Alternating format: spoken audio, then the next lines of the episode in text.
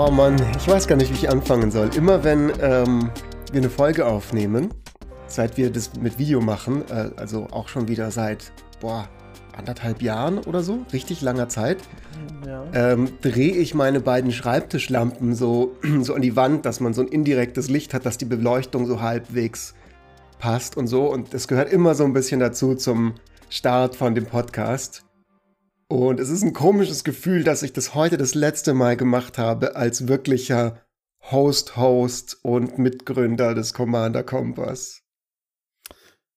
Ja, wir alle haben, glaube ich, unsere tollen Schwierigkeiten. Es ist eine tolle Abschließfolge und mir fällt, nachdem wir, äh, äh, nachdem wir angefangen haben aufzunehmen, auf, meine Kamera ist schief, weil wir alle so professionell sind. ja, das werdet ihr in Zukunft alles ohne mich machen müssen. Also, mhm. äh, es haben ja schon jetzt einige Leute auch äh, richtig rausgehört. Der, in der letzten Folge habe ich es ja schon so ein bisschen durch, oder haben wir es zum ersten Mal angekündigt. So, ich werde jetzt zum Ende des Jahres den Commander Kompass fürs Erste so ein bisschen verlassen, muss man sagen, oder, oder, oder mal mich zurückziehen, so als graue Eminenz. Ähm, ich glaube, ich bleibe euch noch ein bisschen verbunden in unseren Kommunikationskanälen und so weiter, aber werde jetzt erstmal nicht mehr regelmäßig mithosten. Und äh, habe das auch schon so ein bisschen erklärt in der letzten, in der letzten Woche, aber für alle, die es nicht gehört haben, im Grunde genommen ist es äh, einfach so, dass es jetzt für mich gerade einfach nicht mehr so in mein Leben reinpasst, einmal in der Woche einen Podcast zu machen, am Abend noch. Dadurch, dass ich es beruflich mache, eigentlich immer tagsüber, ähm, ist dann quasi nicht mehr so abends so, ah, oh, jetzt kann ich endlich diesen nervigen Schreibtisch-Bürojob vergessen und endlich Podcast aufnehmen, sondern es ist halt so, wie wenn ich den ganzen Tag meine Excel-Tabellen mache und am Abend dann auch noch mal extra weitere Excel-Tabellen mache.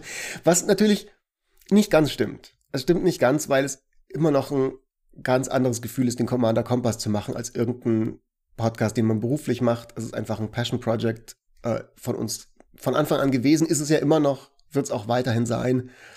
Aber äh, gerade, ja, ist es jetzt so erstmal, dass ihr beide das jetzt so ein bisschen bewahren müsst, was wir gemeinsam aufgebaut haben. Ja. Also. Ich äh, das aber voll zu. Nur weil es Baby weggeht, lassen wir es Badewasser noch da. Äh, ich weiß nicht, wer die. Moment, ich bin das Baby? nur, nur, in dem Bild mit dem Badewasser, sonst nicht. Ja, nee, ich, ich bin die Wanne, der Jochen ist Weil das Wasser. der Podcast bleibt ja, also das Baby. Ja, genau, genau, so genau. Das habe hab ich ja gesagt. will Freddy ja nicht, nicht das Badewasser ausschütten. Genau, das, das, bleibt Baby noch da, falls das Baby wieder zurück. Oh, okay, okay. Dann habe ich diese Analogie tatsächlich richtig verstanden, auch wenn sie mich ähm, ein bisschen, ja, äh, verwirrt hat. Wir, ähm, was haben wir heute vor? Wir machen unsere letzte Folge zu dritt. Wir reden so ein bisschen darüber, wie alles begann, äh, was, äh, was vielleicht auch unsere ähm, persönlichen Highlights waren in den drei Jahren, wo es uns jetzt gemeinsam gegeben hat als Commander Kompass, ähm, was wir vielleicht auch mitgenommen haben, was wir gelernt haben. Schauen so ein bisschen auf die Community und dann machen wir natürlich traditionellerweise, wie immer am Ende des Jahres, den Ausblick auf das neue Jahr. Ihr habt schon mal einen gemacht. Ich war da nicht dabei. Ich habe noch relativ wenig Ahnung von den Produkten, die kommen. Ich habe es mir heute zum ersten Mal so ein bisschen angucken können. Und äh, reden ein bisschen über die neuen Sets und auch ganz allgemein über die Pläne für den Kompass fürs nächste Jahr. Da gibt es ja. auch ein bisschen was zu erzählen. Und ähm, ja, bevor wir, also ich würde sagen, wie so oft, ein letztes Mal sage ich noch, wir gehen in, in Medias Res rein und zwar in den Rückblick, beziehungsweise auch so ein bisschen in die Bilanz. Mhm. Ja. Ich bin ja ähm, großer Fan von Mr. Beast in gewisser Hinsicht, nicht weil ich jetzt die, die Videos inhaltlich, sag ich mal, so tiefste philosophische äh, Wertigkeit ihnen irgendwie diagnostizieren würde, aber ich höre mir gerne Mr. Beast äh, äh, Interviews an und, und er sagt ganz oft so eine Sache, so du musst, wenn du auf YouTube irgendwie erfolgreich sein willst, dann musst du eine Sache einfach hundertmal machen. So, und sie wird, sie wird immer kacke bleiben, so 100 Videos machen, aber sie werden so jedes Mal verbesserst du so ein kleines bisschen hier und ein kleines bisschen dort. Und nach 100 Videos, wenn du dran geblieben bist, hast du bewiesen, dass du Bock drauf hast und, und dann ähm, quasi dann, dann hast du so viel gelernt dabei, dann wird's besser so. Aber du musst es erstmal so do it a hundred times. Wir sind ja. jetzt bei 157 Folgen Podcast Yep. Und yep. ungefähr fast 100 von denen auf YouTube, glaube ich, oder? Wenn ich jetzt richtig im Kopf habe. Wir sind so um die Folge 50 auf YouTube gegangen. 51, glaube ich, war es tatsächlich. Oder 50. Wir haben mit Folge 50 angefangen. Ja. Genau. Genau. Da, das heißt, wir sind äh, sozusagen sind im besten Mr. Beast äh, ähm, ja. äh, Charakter jetzt hier unterwegs. Ja. Genau. Ähm, es ist auch vieles besser geworden, weil man muss sich überlegen, wie hat es ganz am Anfang angefangen? Da, das, da weiß der Fritz mehr, aber ich kann mal meine äh, Perspektive erzählen. Hey, äh, ich, bin, ich bin auf äh, WhatsApp und ähm, Fritz schreibt in die Gruppe, ob ihn jemand ein Mikrofon empfehlen kann für, äh, fürs Podcasten, weil die haben da sowas vor. Eventuell mit einem Maurice Weber und einem anderen Kuppel von der GameStar, wie ich damals äh, zu Jochen eingeführt worden bin. bin. ähm, dann, dann hieß es, äh, dann habe ich halt ein bisschen hin und her gesch geschrieben, ob ich ihnen auch noch Tipps geben kann fürs Schneiden. Und dann habe ich gesagt, hey, ich kann es euch auch schneiden. Es ist Corona, äh, es fängt Corona an, ich habe nichts zu tun. Ich spiele eh den ganzen Tag World of Warcraft zu dem Zeitpunkt, wenn ich, ne, wenn, wenn ich mal nicht ausnahmsweise fünf Minuten an die Uni kann und nach draußen. Ähm, dann dann, dann hat, äh, haben sich ein paar Dinge weiterentwickelt und auf einmal hieß es zu, ah, bist du sicher, dass du Host sein möchtest? Ja, Komma, aber ich will dass es nicht nach vier Folgen untergeht und ihr müsst mir 20 Folgen versprechen, glaube ich, waren's.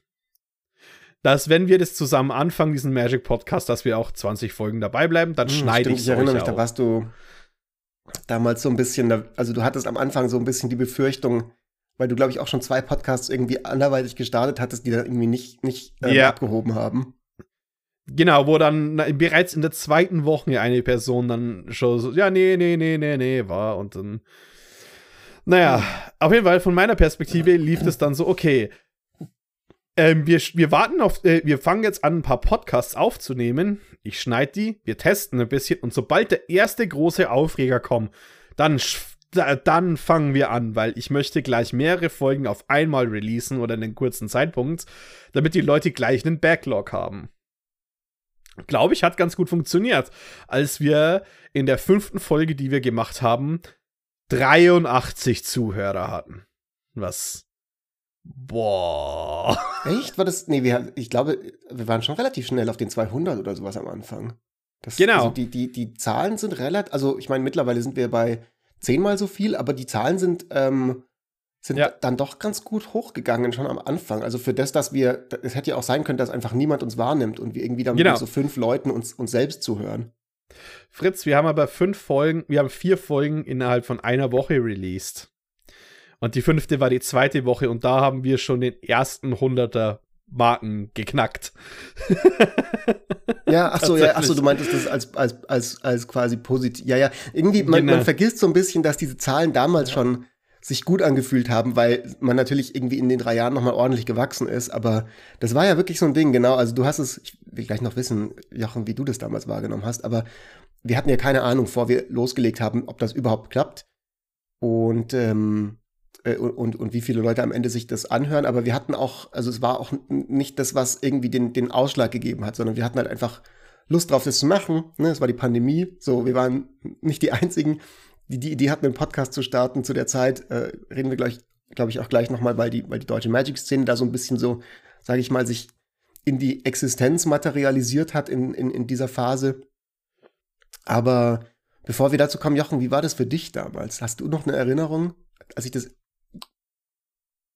ja, ich habe also ich habe noch die Erinnerung, wie wir im Café saßen, das besprochen haben. Ich habe damals schon gesagt, ich okay, cool, finde ich, also fand ich gut. Ich bin im, bin ja immer, obwohl ich äh, angeblich genau. immer Optimismus ausstrahle, bin ich immer ein bisschen vorsichtig mit meinen Zukunftsprognosen.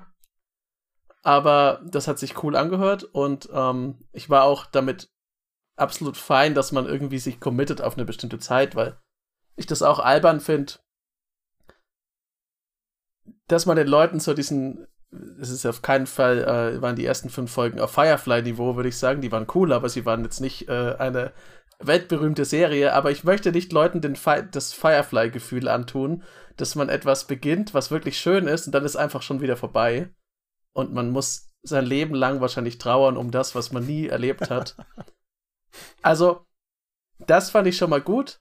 Ähm, es war dann auch sehr schnell, als wir angefangen haben in dem Modus, wo es einfach ganz selbstverständlich war. Ja, es wird halt, kommt halt jede Woche eine Folge. Und da, wir haben ja auch von anderen Leuten dann oft gehört, es ist echt krass, dass ihr jetzt, dass ihr einfach jede Woche eine Folge macht.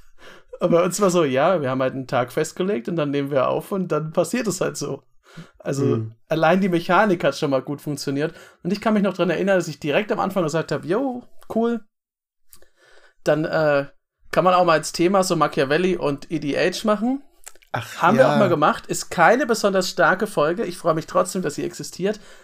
Aber sie hat mir immerhin auch gezeigt, dass ich jetzt daraus äh, vielleicht nicht ein eigenes ähm, Netflix-Spin-off machen kann aus der Idee. Ey, was war das denn für ein, für ein Café, in dem wir waren?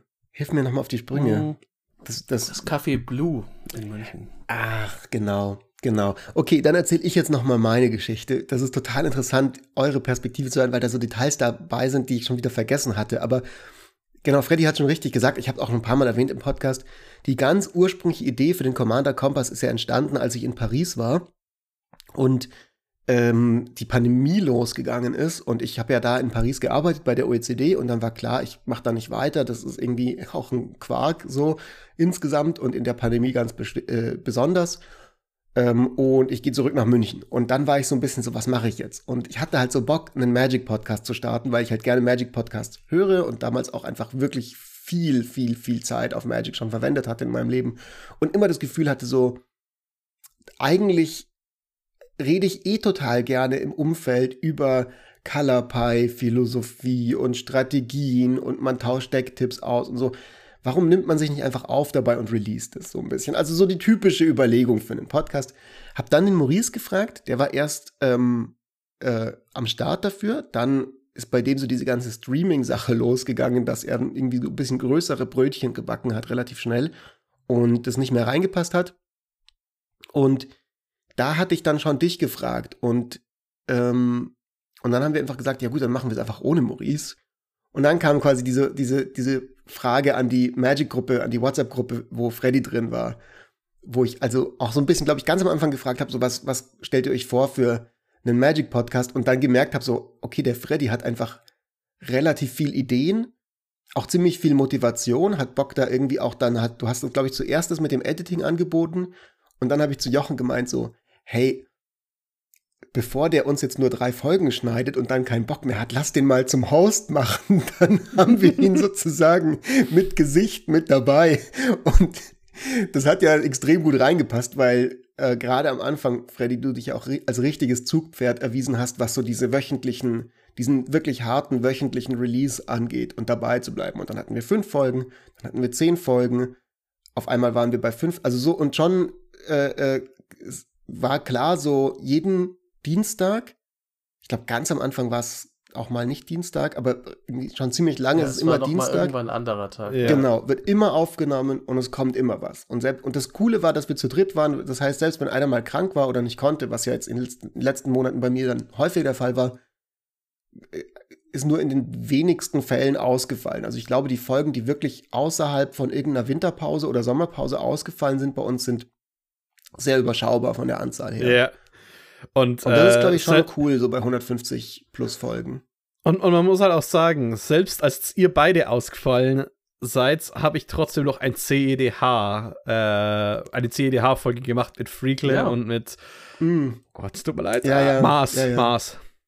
Stimmt, du hast äh, da schon manchmal rein, reingeballert.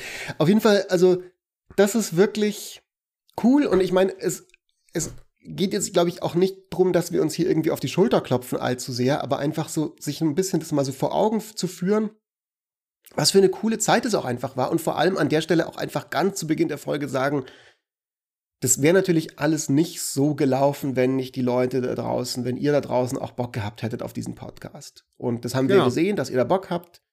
Wir sehen, dass ihr immer noch Bock habt, dass ihr weiterhin Bock habt. Äh, die Folgen, wo ich jetzt eine längere Pause im Sommer gemacht habe, haben genauso gut geklickt wie alle anderen auch. Also ich bin da vollkommen happy gewesen, als ich das gesehen habe, dass da nicht irgendwie ähm, diese Dreierkonstellation so was ist, was dann irgendwie es, also sozusagen irgendwie den, den Podcast make or break, sondern dass das einfach, dass der Commander Kompass quasi größer ist als die Summe seiner Teile so. Und das, glaube mhm. ich, liegt einfach daran, dass da draußen total viele echt treue Leute sind, die, die uns wirklich mittlerweile teilweise schon seit wirklich drei Jahren konstant eigentlich anhören. Super viel liebes Feedback schreiben, ähm, super viele Leute auf dem Discord-Server sich, sich irgendwie eingebracht haben. Ja. Das ist einfach, also. Und ich, ich weiß nicht, halt ob wir komplett für uns selbst drei Jahre gemacht hätten. Nee, und ich möchte auch deswegen kurz, also ich möchte auch deswegen auch echt ein Shoutout geben, weil ein großes, äh, eine große Sache war ja, ähm, ich sag mal, die deutsche Community ist viel zusammengekommen in den letzten Jahren, die hat sich entwickelt.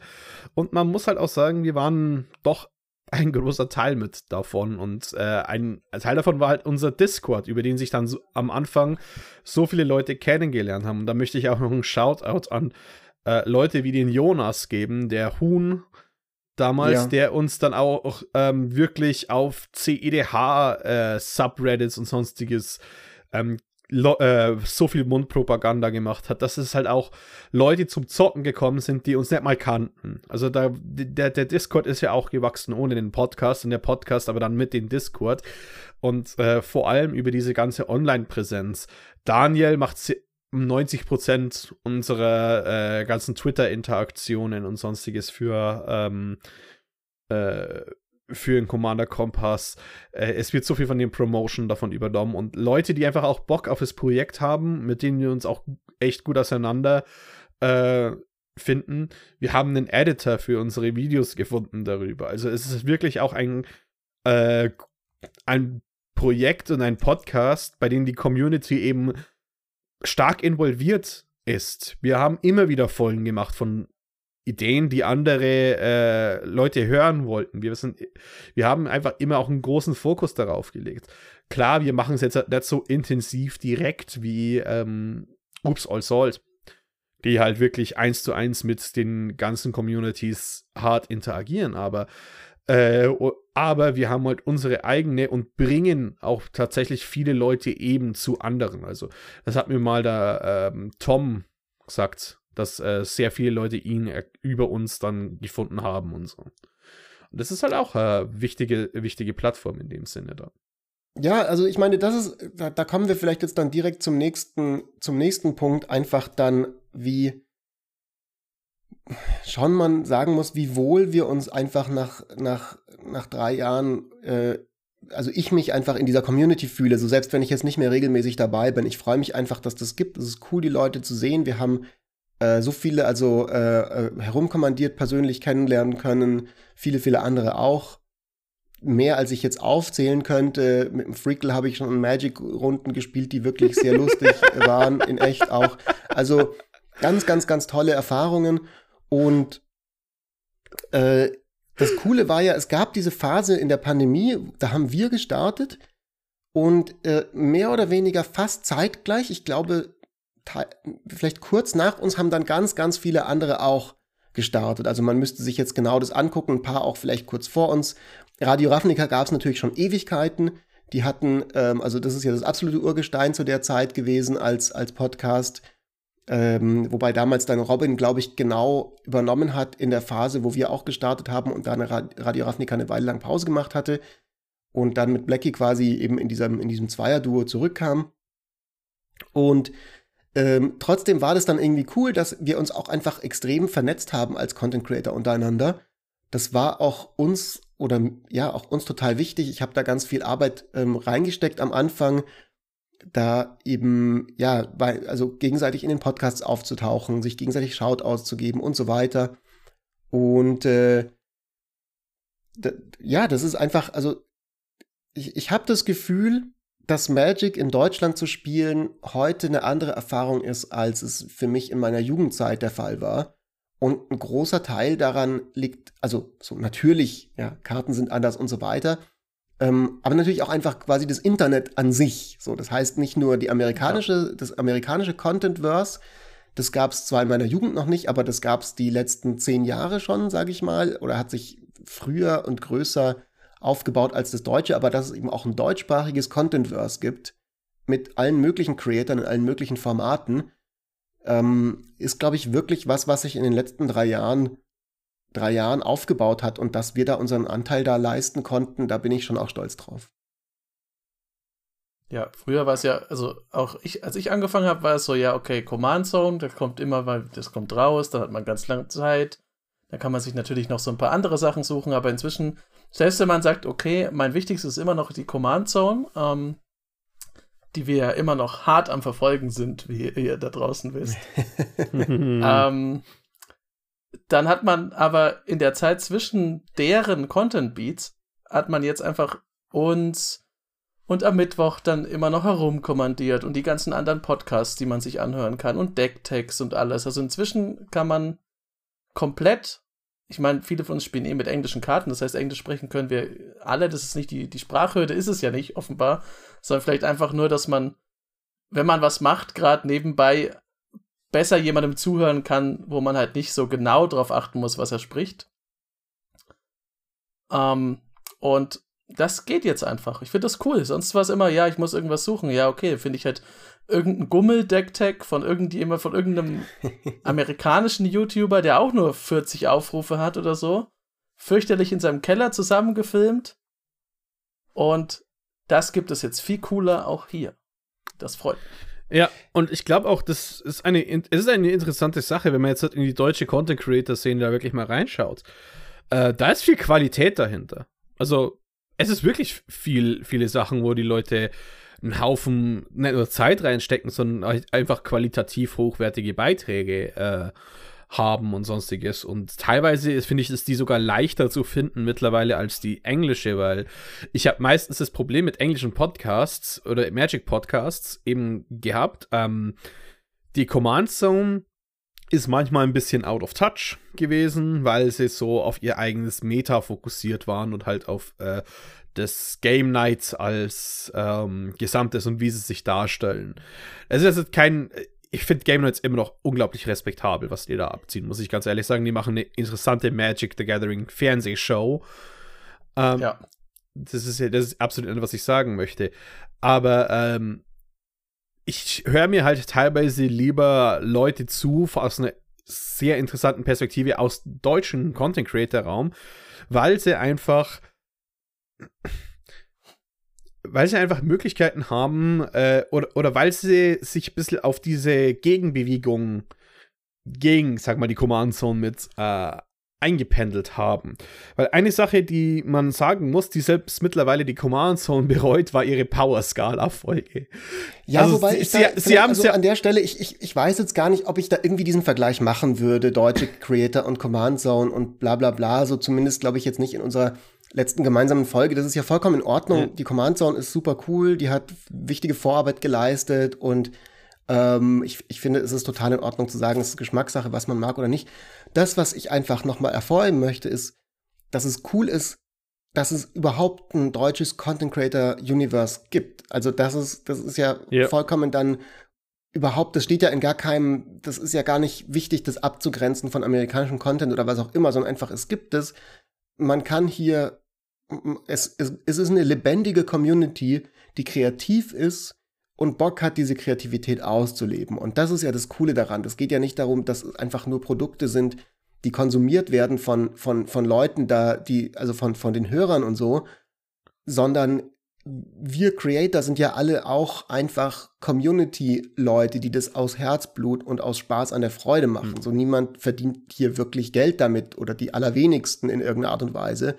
Und, ähm, und alle, also viele sind ja sozusagen noch ein bisschen also wir sind alle nicht in der Größe, wo man das in irgendeiner Art und Weise, sage ich mal, als, als berufliche Nebenverdienst oder was auch immer bezeichnen kann. Also wir machen hier überhaupt gar kein Geld beim Commander Kompass und ähm, machen das einfach aus Passion heraus. Und das ist das Coole daran. Ich finde eine Community, die ähm, Bock hat, dann kreativ zu sein und Sachen zu machen, ist was total anderes, in der sich zu bewegen als Community-Mitglied, als eine, die das halt nicht tut. Und das ist das ja. Schöne, dass wir einfach auch so viele Vorschläge für Themen zum Beispiel aus der Hörerschaft, aus der Community bekommen, dass sich Leute proaktiv bei uns melden mit ihren Gedanken und so, dass man eben diesen, diesen Austausch hat auf Twitter, in den Discord-Servern, den unterschiedlichen.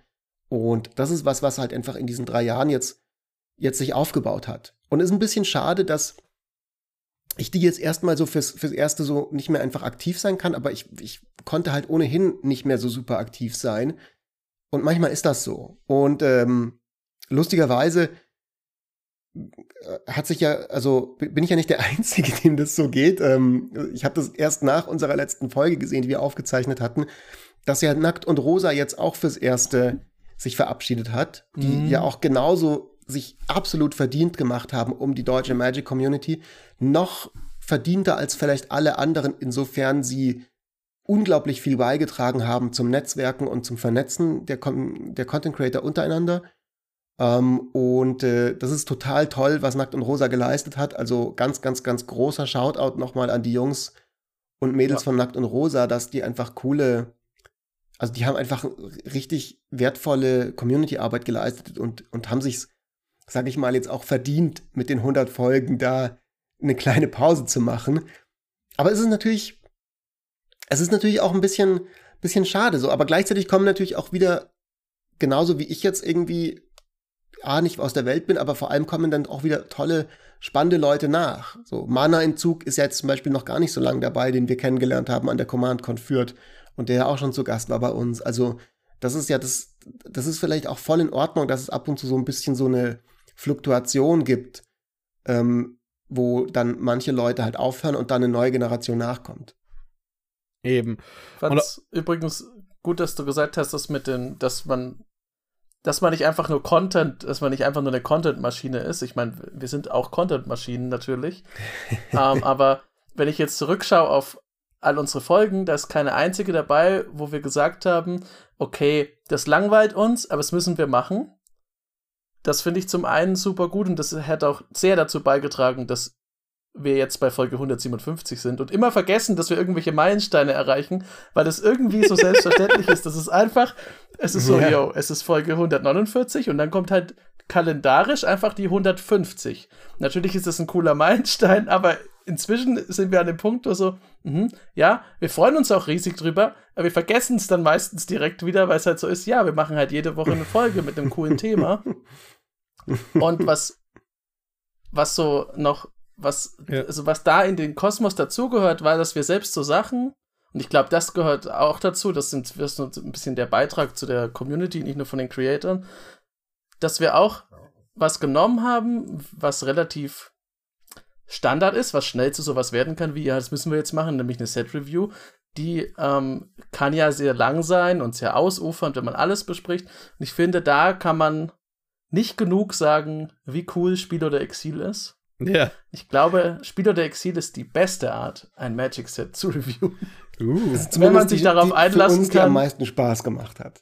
Ja, ja, es ist definitiv. Die macht riesig Spaß. Man muss sich halt darauf einlassen, dass es auch einfach mal ein Exil hageln kann, weil ein Komma fehlt auf der Karte. Aber wenn man es weiß, ist es super witzig. Und ich muss sagen, ich hätte nicht gedacht, dass mir eine Folge, dass wir Folgen so viel Spaß machen in der Vorbereitung, wo es im Grunde einfach nur dazu, darum geht, mhm, ja, Jetzt erscheint am 12. Januar ein Set. Dann machen wir in der Woche davor und die Folge zu, mit der Set-Review, damit es zeitgleich rauskommt. Hm, hm, ja, Set-Review halt. Aber stattdessen ist es so, und es geht ja, das wissen wir auch vom Feedback von den Leuten und auch von unseren Gästen, die gern bei Spiel oder Exil dabei sind.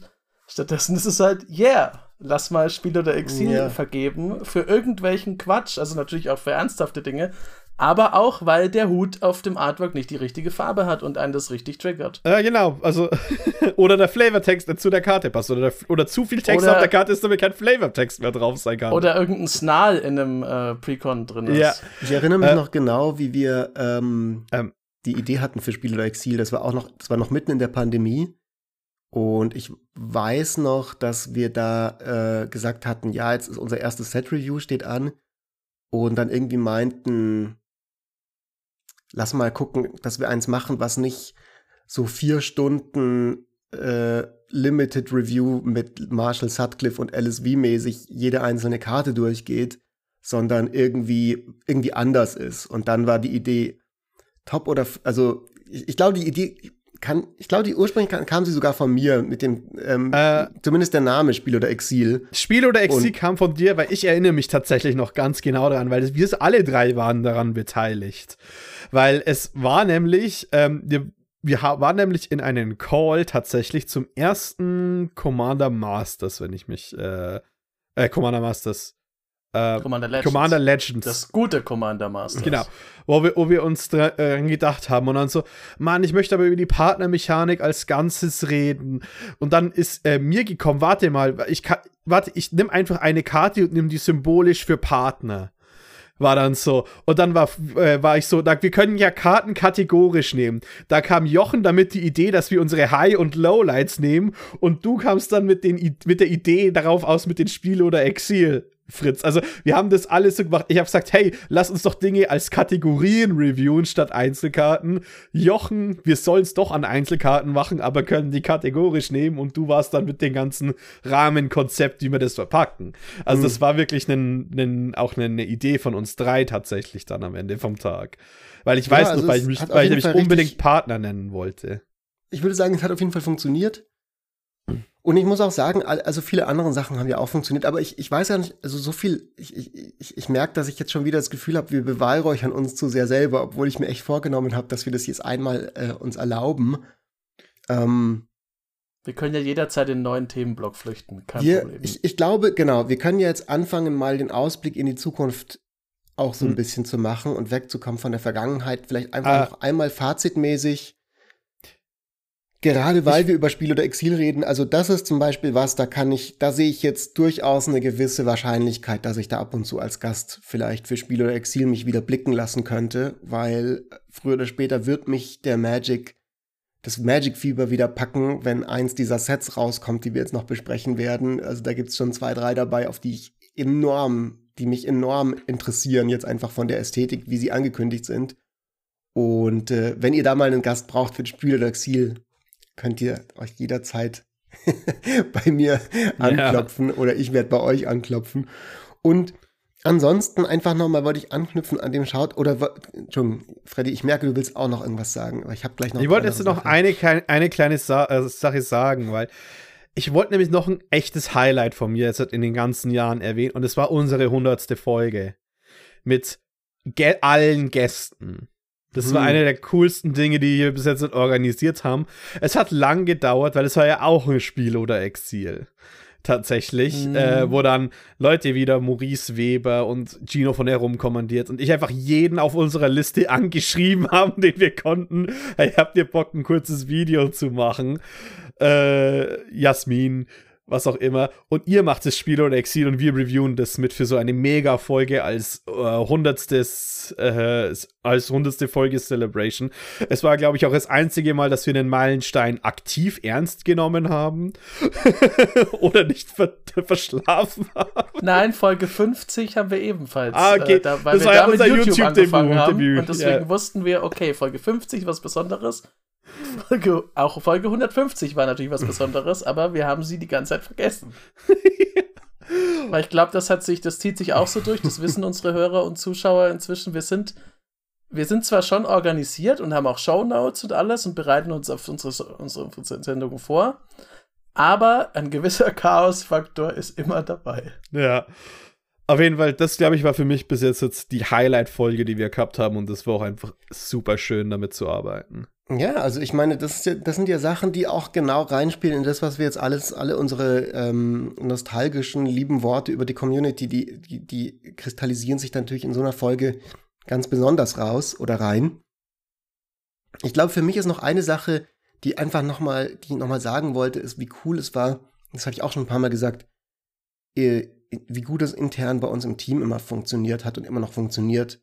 Also nicht nur zwischen uns Hosts, sondern eben auch in einem größeren Team, wie automatisiert die Abläufe sind, also wie, wie professionell wir wirklich sagen, Dienstag und dann ist klar, so Jochen macht das Thumbnail, äh, bis dann muss quasi das da sein, damit irgendwie das mal irgendwie alles geeditet werden kann und auf YouTube kommt und so weiter.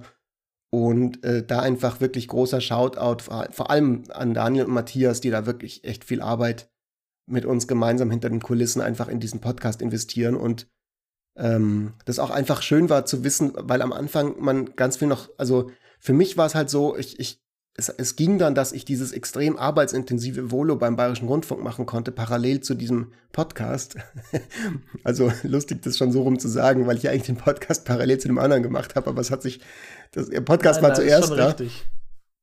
Ähm, das ging halt auch deswegen, weil wir halt das geschafft haben, das so effizient auf so viele Schultern zu verteilen und die, die ganzen Zahnrädchen gut, gut ineinander gegriffen haben. Ja.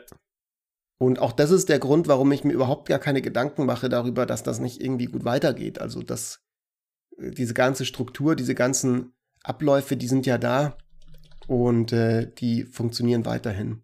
Ja. So, weiterhin ist das richtige Stichwort.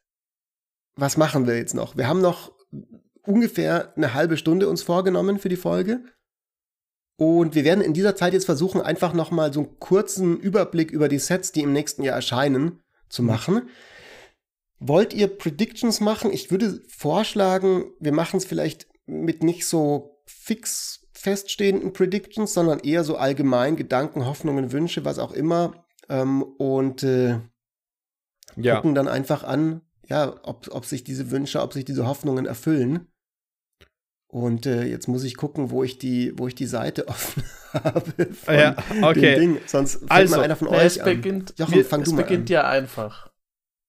Also das leichteste äh, ist der Start 2024, nämlich Ravnica Remastered am 12. Januar. Das ist tatsächlich einfach Ravnica Remastered. Also mit so Dingen wie Cyclonic Rift. Hm. Und äh, hier, wie heißt Divine Visitation und die Shocklands sind drin.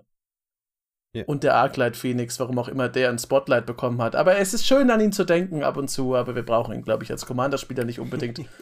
Nee, um, aber ähm, der ist eine wichtige Karte für 1v1-Formate. Genau, er ist ja, richtig. Aber er ist, äh, wie gesagt, wenn ich, wenn ich an 1 gegen 1 Formate denke, dann denke ich vielleicht auch manchmal an den Arclight Phoenix, aber sonst für Commander eher selten. Außer ich würde ein Phoenix-Deck bauen. Aber das ist so ein, da geht es direkt sehr zweischneidig los nächstes Jahr, weil das ist zum einen sehr cool und zum anderen ist es auch ein bisschen langweilig. Hm. Weil auf der einen Seite Ravnica finde ich mega geil, ist immer noch, also mit Amonkhet zusammen mein liebstes Setting von, hm. von Magic im Allgemeinen, weil es einfach cool ist und sowas gibt es auch nicht so oft. Das ist ja quasi Coruscant aus Star Wars in Magic. Und auf der anderen Seite ja, der Plus ist auch noch, dass halt sehr viele coole Karten kommen. Ich meine, Cyclonic Rift und Shocklands, das geht halt einfach ab, wenn man, das wird ja den Preis wahrscheinlich dann wieder ein bisschen senken und mehr Leute haben drauf Zugriff, was wieder schön ist. Und auf der anderen Seite ist es halt ein Remaster, ja. Also ich finde, das ist ein sehr solider Weg, um ins Jahr einzusteigen. Aber das wirft mich jetzt nicht rückwärts von meinem Sessel, sonst wäre es gerade passiert. Aber ihr seht ja, dass ich noch sitze. Ja, nee. geht mir ähnlich. Also ich muss sagen, dass ich irgendwie gar nicht, also in mir löst Ravnica irgendwie wenig aus mittlerweile und das war lange Jahre meine Lieblingsplane. Ähm, beim aller, allerersten Ravnica 2004. Das war eine Erleuchtung für mich. Da hatte ich gerade so zwei, zwei Jahre Magic gespielt und ähm, dieses Set war einfach unfassbar genial und ich habe es immer geliebt seitdem, aber jetzt irgendwie, äh, ja, ich meine, Reprints sind gut, aber ich bin jetzt nicht, es ist, man kennt halt irgendwie schon alles. Naja, nicht nur, man kennt irgendwie alles. Ähm, der Preis ist auch viel zu hoch, muss ich sagen. Das ist ja äh, nochmal höher angesetzt als ein normales Booster. Und dafür muss, muss ich halt sagen, okay, ja, das sind potenziell Shocklands drin, da sind ähm, irgendwelche Reprints wie Cyclonic Rift auf einmal auf Mythic. Oh. Und Life from the Loam und sowas drin. Aber hm. ich sag mal, die, die Value macht sich dadurch nicht ganz macht nicht ganz Sinn, weil die meisten Karten aus Ravnica, die auf dem Sekundärmarkt Geld wert waren, sind bereits reprintet worden. Öfters. Auch schon Smothering Tithe öfters schon reprintet worden. Erst in Eldrain wieder als so eine Showcase-Sache. Und dann ähm, äh, wollen, wird halt viel Geld dafür verlangt. Ich weiß nicht, ob es sich lohnt, aber falls ihr euch ein Display kauft, wir werden es miterlauben für Markov Manor äh, für die Boxing League. Also, Karl falls ihr ein. Ja, Karl Markov Männer wäre doch auf Innistrad, oder? Dann ja, aber direkt gesagt, ja, blöd.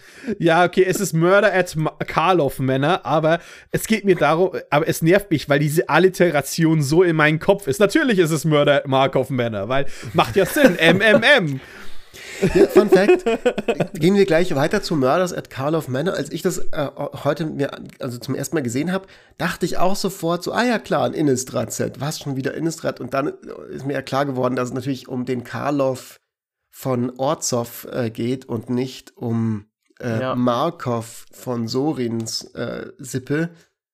Aber ähm, was ist ähm, Murders at Karloff Manor? Es ist ein, ich habe es noch nicht hundertprozentig verstanden. Es ist eigentlich ein normales, normales Magic-Set, aber es hat diesen Clue-Modus irgendwie, der irgendwie anders ist oder so Standalone sein soll oder so. Ich habe es nicht hundertprozentig gecheckt, wenn ich ehrlich bin. Ich bin auch noch nicht ganz durchgestiegen. Äh, es hat halt diesen, hat halt quasi diese Cluedo-Karten mit drin. Also zum ersten, das kommt am 9. Februar raus.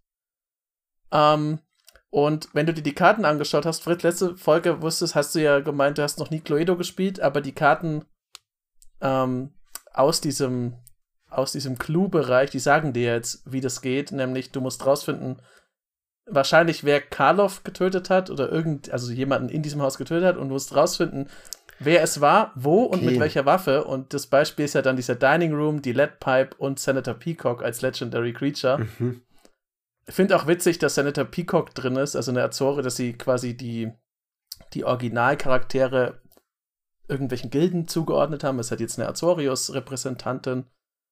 Äh, ich weiß nicht, äh, wie das genau laufen wird. Vielleicht weiß Freddy da mehr, aber ich fände es auch lustig, wenn rauskommt, dass äh, irgend so ein Gruhl-Typ den Mord begangen hat, aber mit so was ganz Feinsinnigem, wie so einem ganz dünnen Giftüberzug auf einem Brief oder so, wo man nie gedacht hätte, dass das passiert wird, dass das passiert wird. Vor allem, dass es aber von den Gruelkerl passiert. passiert. ja, genau. Das ist ja wie jetzt in dem Beispiel, okay, warum sollte jemand aus dem Azorius-Senat jemand anders mit einem Bleirohr totschlagen? Ja. Es ist passiert offenbar. Genau, ähm, also wichtig, wichtig ist erstmal, dass ähm, dieser Clue-Frame, glaube ich, hat, ist für Karten, die irgendeine Art von Investigate haben oder als Clues selbst sind. Also dafür ist der Clue-Frame da. Ja. Beziehungsweise die, Fetch, äh, die Shocklands damit sind auch als Full Art da, damit, aber damit die aber nicht als Standard geprintet werden. Also mit den Standards halt geprintet werden. Ähm, und sonst ist es eigentlich nur ein Standard-Set. Das erste mit sogenannten Play-Boostern, die halt. Äh, ja, das ist ganz wichtig, die kommen da neu. Genau. Es gibt wieder nur ein Booster statt Set-Booster und Draft-Booster. Beziehungsweise es gibt noch die Collectors, aber für, fürs normale ja, genau, Spielen gibt es halt nur noch eine zum Öffnen. Genau, und das sind die Play-Booster. Aber die wollen ein paar der Special Treatments auch drin haben, deswegen. Deswegen gibt es diese Clue-Karten als, äh, weil ich glaube, die darfst du auch verwenden für ein Tie-In-Produkt, das rauskommt gleichzeitig, was eben äh, das zwar, ich weiß nicht, wie viele Jahre Cluedo äh, genau. Ding ist. Es hat irgendein Cluedo-Jubiläum äh, und dann gibt es quasi das Spiel Cluedo im Magic-Look. Ja, yeah. genau. Ähm, ich denke tatsächlich, das Set wäre cool, muss ich ganz ehrlich sagen, äh, weil von dem, was ich bis jetzt gesehen habe, äh, Lightning Helix als normale Ankommen wieder drin zu haben und ein paar von den Karten. Ich glaube, ich glaube, es wird einem Home Run tatsächlich im Sinne von, es Set wäre cool äh, wie es gespielt wird. Äh, ich kann mir vorstellen, dass das vielleicht ein bisschen zu Verwirrung sorgt und wir werden jetzt dann genau sehen, ob diese Playbooster eher ein Bonus oder was Negatives sind für Magic, aber ich bin erst einmal davon gespannt, wie sich ausspielen wird und äh, bin positiv überrascht. Meine, meine Prediction wird aber sein, dass ähm, diese Cluedo-Karten tatsächlich einen großen Wert erhalten. Weil ich schätze mal, die werden nicht so häufig drin sein, wie man denkt. Tatsächlich, dieser Cluedo-Frame, zumindest die Karten, die dann wichtig, sind, wichtig draus sind wie Stevens, werden richtig teure Chase-Preise haben, weil das werden halt quasi die Infinity-Länder dieses Jahr, sag ich mal. Ich glaube, da werden generell, wir haben jetzt noch nicht viele Karten daraus gesehen, also es wäre für mich sowieso schon geil, weil eine neue Aurelia drin ist. Aber ich glaube, da werden auch viele coole Karten generell für Commander drin sein, weil ein Set, das sich um Clues dreht und da, damit auch um Artefakte und Ravnica-Stempel hat, das lässt sich ja quasi überall einbauen. Es hat das, was ich vorhin meinte bei Ravnica Remaster, das hat was, was man einfach flavortechnisch total mag. Und dann finden sie ja trotzdem hoffentlich noch sehr coole Wege, wie man eben mit neuen, mit neuen Kartendesigns, ein paar kann man sich schon bei den Spoilerkarten anschauen, sind ganz witzige dabei eigentlich. Ähm, aber ich meine, im Detail werden wir dann eh in einem eigenen Spiel oder Exil drüber sprechen. Aber das, glaube ich, das ist einfach so ein. Ich will nicht sagen, dass es ein Brot- und Butter-Set ist, weil das ist es nicht, aber gleichzeitig ist es halt für Commander wahrscheinlich schon das, weil es eben, weil Clues cool sind und Artefakte, wie gerade gesagt, und ich hoffe, dass ich hoffe, dass ich am Ende von 2024 sagen kann, dass äh, Karloff Männer so ein bisschen mein verstecktes Highlight geworden ist. Weil das sind, wir kommen noch zu anderen Sachen, da sind wirklich coole Dinge drin. Aber ich will, dass das klappt. Also allein wegen Aurelia und weil ich es irgendwie witzig finde. Ich, ich muss sagen, also Karl of Männer und auch dann irgendwie das nächste Ravnica Clue Edition, das, also das gehört wahrscheinlich da irgendwie so ein bisschen dazu. Genau, das, das gehört das, dazu. Also, ja. das ist alles. Ähm, äh, mich reizt das irgendwie nicht so sehr. Also, ich finde dieses Murder Mystery cool. Ähm, aber irgendwie, wenn ich Murder Mystery will, dann will ich, dann spiele ich Murder Mystery Sachen. So, ich weiß nicht, nicht ob ich, ob ich Magic dazu jetzt noch, noch, noch brauche. So, aber warum nicht? So Abwechslung ist ja auch nicht schlecht. Kann man mal gucken. Ich finde spannender tatsächlich das, was danach kommt, nämlich ähm, die Universes Beyond Decks von Fallout. Und da muss ich sagen, ähm, das unterscheidet jetzt schon sehr meine Einschätzung von vor einem Jahr, wo ich gesagt habe, Doctor Who, äh, was zum Teufel Who, in, Who interessiert so. Ähm, die haben ja wirklich delivered, was die, was die Kartenqualität angeht in den Universes Beyond Doctor Who Decks. Und Fallout, ich kann dieser Ästhetik durchaus was abgewinnen. Ich habe jetzt äh, im September zum ersten Mal seit Jahren wieder angefangen, mal ein Computerspiel zu spielen, und zwar Starfield, und habe diese ganze Bethesda äh, Erfolgsrezept so ein bisschen kennengelernt. Und ja, ich weiß, Starfield, sagen viele, ist nicht so cool, wie das beste Fallout äh, es damals war. Aber ähm, ich bin so ein bisschen offener, also quasi in meinem, auf meiner mentalen Landkarte existiert jetzt Fallout als was, womit ich Assoziationen habe, selbst wenn ich es nicht gespielt habe. Plus ich weiß, dass es um so Postapokalypse geht, was ich immer cool finde. Ich kann mir vorstellen, dass da auch einige Artwork dabei ist, die dann wiederum relativ gut sich einfügt in so ein typisches Magic Fantasy äh, äh, Set äh, Deck, meine ich. Und äh, dementsprechend, dem gucke ich ganz, ähm, ganz positiv entgegen. Ich bin auch, ich bin, das gehört, es schlägt nochmal den Bogen so zurück, so wie sich das alles entwickelt hat. Wir haben ja angefangen in der Zeit, wo eben Universes Beyond dann, äh, wo das halt aufkam und da war ja erstmal ein riesen Aufschrei mit, boah, das wird sicher scheiße, was soll das alles? Ich bin, wie gesagt, ich bin auch oft ein skeptischer Mensch, aber ich freue mich da auch drauf. Und zwar, weil die Universes Beyond Sachen, also die, die großen Beats im Jahr, wie Warhammer und Doctor Who und Herr der Ringe, auch wenn Freddy ein Herr der Ringe Trauma hat, redet nicht mit ihm über Gollum. ähm, die haben einfach gezeigt, dass da was, da kommt halt, also ich hatte bis jetzt noch keinen Punkt, wo ich gesagt hätte, ja, das ist aber ziemlich scheiße geworden. So, es war eigentlich immer, wow, das ist cool und es passt doch irgendwie zu Magic und ich habe doch Bock drauf. Und ich mag Fallout sehr gerne, auch wenn äh, Fritz, ich muss dir sagen, wenn du die, wenn du Starfield jetzt gespielt hast und versuchst die die Fallout, das dir quasi Fallout nochmal zu erarbeiten, dann musst du wissen, dass das beste Fallout überhaupt nicht von Bethesda ist, sondern von Obsidian, nämlich New Vegas. Du darfst auch die Black um, Isle Spiele nehmen, zwei und eins. Ja, da bin ich schon wieder, da bin ich ja. schon wieder überfragt. Aber ich, ich, ich werde auch wahrscheinlich nicht Fallout spielen, weil ich so viel Zeit wirklich nicht mehr in meinem Leben habe. So, Starfield hat schon genug Zeit in Anspruch genommen ähm, und dann ist ja irgendwie, ich will ja auch mal wieder Zeit für Magic einfach so haben als privater Mensch, ja. der einfach ein bisschen Commander zockt. Aber ja, ähm, ja. ich glaube, das wird cool. Das kommt im März raus, ne? Genau, März. Genau. Irgendwo, ich glaube, 8. März kommt's raus. Ich bin ja tatsächlich von uns, glaube ich, der größte der Fallout-Fans, weil ich habe tatsächlich eine sehr emotionale Bindung tatsächlich zu Fallout 2, weswegen ich so kritisch dem gegenüber schaue. Ähm, es war nämlich tatsächlich das erste Videospiel, das ich auf meinen eigenen PC installiert habe. Ähm. war das aus, hast, hattest du es einzeln? Weil ich hatte, das war auch eines meiner ersten, das hatte ich in so einer Gold Games Sammlung, da war Fallout 1 und 2 und ich weiß noch, ich bin in Fallout 1 das habe ich nie weiter geschafft als äh, ganz am Anfang bin ich immer gestorben und das Zweier habe ich auch irgendwann liegen lassen, weil ich einfach als Jugendlicher nicht in der Lage war, so große Spiele zu spielen. Hm. Na, aber, aber, bei mir war es so, mein großer Bruder hatte quasi das Hand-Me-Down, er hat einen neuen Rechner geupgradet und dann hat er den alten quasi vermacht. Und hm. das war halt eine der Spiele, die ich immer so ein bisschen bei ihm so über die Schulter gesehen habe, aber nie selbst zocken konnte. Und dann habe ich zocken können und es war halt einfach unglaublich gut. Und das hat auch sehr viel meiner ich glaube auch ein bisschen meinen dunklen Humor mit geprägt, ähm, wie, das, äh, wie das Spiel war.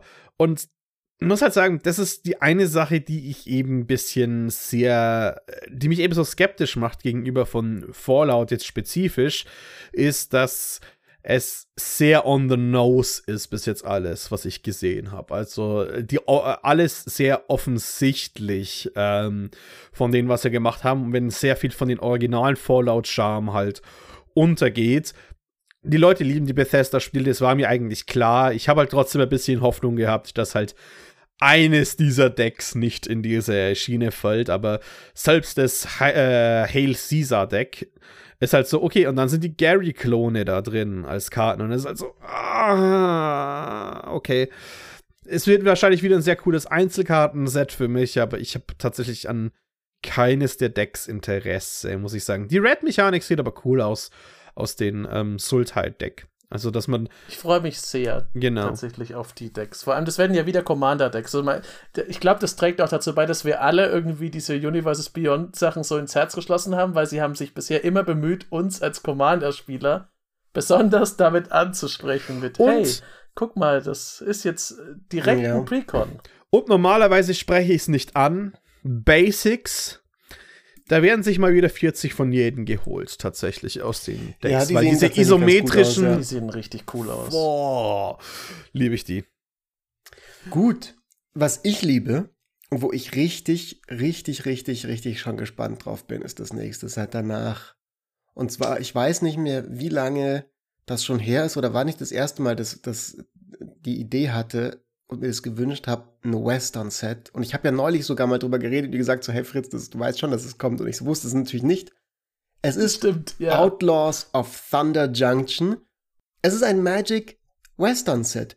Und ich glaube, es ist ein Set, das seine Existenz nur dem zu verdanken hat, dass sie so viel Universes Beyond gemacht haben und gemerkt haben, mh, bisschen Spielraum haben wir, äh, was so Abweichung von klassischer Fantasy äh, Umgebung angeht. Das erste Mal haben sie das ja gemacht mit Neon Dynasty. Also, wo du Sachen hattest, die so ein bisschen nach Sci-Fi ausgesehen haben und auf einmal Leute Laserwaffen hatten und so. Und es am Ende ganz gut und plausibel funktioniert hat. Jetzt hast du ein Western-Set, wo keine Ahnung, ob Revolver drin vorkommen werden. Ich vermute fast wahrscheinlich nicht in dem Sinne, aber Dinge, die nach Revolvern aussehen und die ganze Wild West Frontier Ästhetik und ich finde die richtig geil. Ich bin ein riesiger Lucky Luke-Fan. Ich bin ähm, so das eine, äh, äh, als wir dabei ähm, auf der, äh, der Comic-Con waren, mit herumkommandiert, hatte ich ein Cosplay von so Mad Max Postapokalypse, also sprich auch da wieder die Ästhetik von Fallout natürlich ein bisschen mit drin, aber das war auch ein, im Grunde ein Western-Kostüm-Cosplay, das ich anhatte mit Steampunk Pistole und allem ja möglichen. Ja, so ein bisschen Steampunk-Western, wie dem auch sei. Auf jeden Fall, ich freue mich, also da bin ich sehr gespannt auf dieses Set. Das, glaube ich, könnte mir gut gefallen. Es wird ja äh, quasi das, äh, glaube ich, die, das letzte Set mit Kellen auf seiner Reise, wo er dann wahrscheinlich ja eben äh, sein Daddy, den Oko, trifft. Weil wir haben ja diese, diesen Frame, dass ähm, wir da ein paar verschiedene Charaktere ja schon sehen, wie Raktos selbst oder äh, Vraska. Das, ja. was, was endlich also mit ihr passiert ist. Es dreht sich ja auch um Schurken, muss man ja. dazu noch sagen. Genau. Also ist, und das ist, äh, was, das ist, was ich cool finde, den, äh, den Schurken-Set tatsächlich zu machen. Und ich bin halt tatsächlich mehr investiert, als ich gedacht habe, in die ganze Geschichte mit Kellen, der jetzt halt ja eben auf der Reise ist nach äh, seinem Vater. Ich finde es eine gute Entscheidung, das nach Fallout zu bringen, weil Fallout ist im, im Großen und Ganzen ist ja Fallout auch Western, weil man mhm. spielt wirklich also das ist immer, man spielt immer in diesen kleinen Städten mit einem Saloon und egal, dann kommt man mal nach, We nach äh, New Vegas und so, aber okay, es ist eigentlich im Grunde immer Western und ich glaube, es ist clever, dass man das danach ansiedelt, weil ich sage jetzt einfach mal voraus, dass die Fallout äh, Precons wahrscheinlich wieder genauso gut ankommen werden wie Doctor Who und Warhammer oder Herr der Ringe.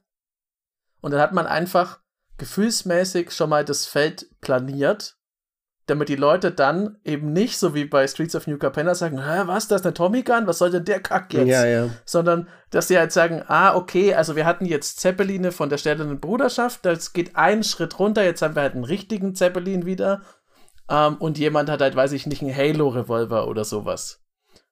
Und ich glaube, das kann sehr gut funktionieren. Ich freue mich auch mega auf das Setting. Meine Freundin sagt immer, wenn ich, ich schaue wirklich sehr gern Western an und meine Freundin gar nicht, weil die immer der Meinung ist, dass es endet ja, Western enden ja selten gut, eigentlich enden die nie so wirklich gut. Und das ist halt einfach nicht die Art von Film, die sie anschauen will, wo dann, wo der, der Sieg bedeutet, dass man quasi überlebt hat, aber alle, die man kennt, sind tot und dann reitet man in die nächste Stadt.